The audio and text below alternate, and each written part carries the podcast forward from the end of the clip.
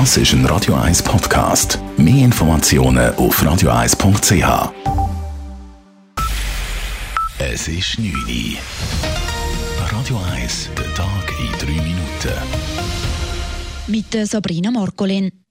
In der Schweiz soll es bis im Sommer einen Impfpass geben. Mit dem neuen Covid-19-Gesetz besteht die gesetzliche Grundlage für ein solches Impfzertifikat.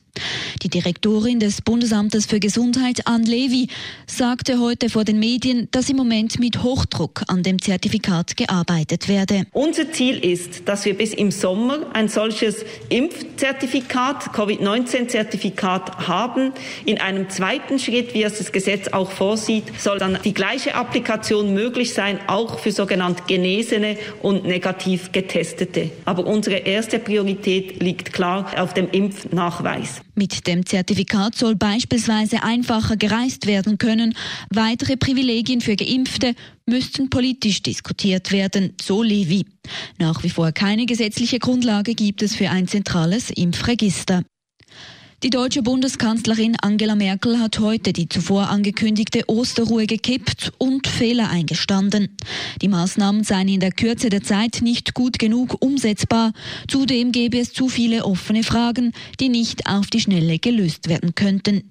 Sie nehme die ganze Verantwortung auf sich, so Merkel, und bitte die Bevölkerung um Entschuldigung. Und um auch ein zweites klipp und klar zu sagen, dieser Fehler ist einzig und allein mein Fehler.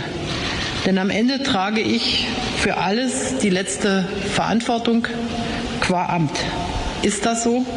Also auch für die am Montag getroffene Entscheidung zur sogenannten Osterruhe. Ursprünglich hatten Bund und Länder sich auf einen harten Lockdown vom Gründonnerstag bis am Ostermontag geeinigt.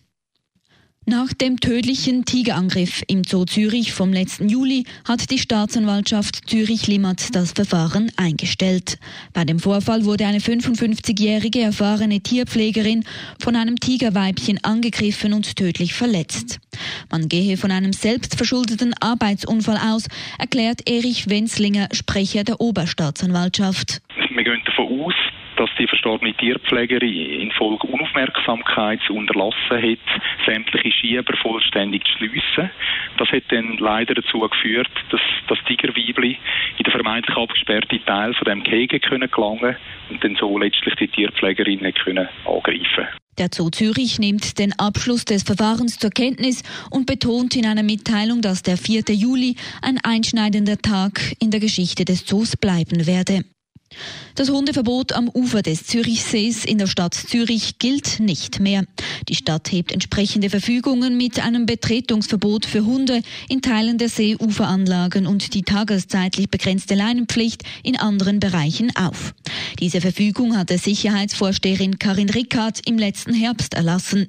Dagegen hätten 400 Hundehalterinnen und Halter Einsprache erhoben, heißt es in einer Mitteilung der Stadt.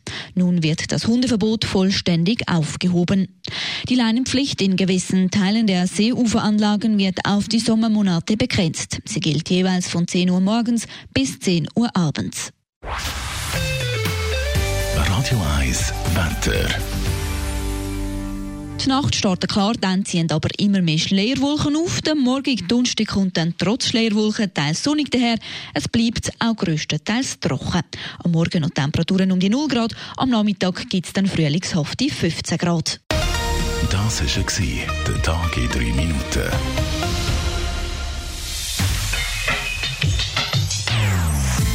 Non-Stop Music auf Radio 1. Die besten Songs von allen Zeiten. Non-Stop. Radio 1.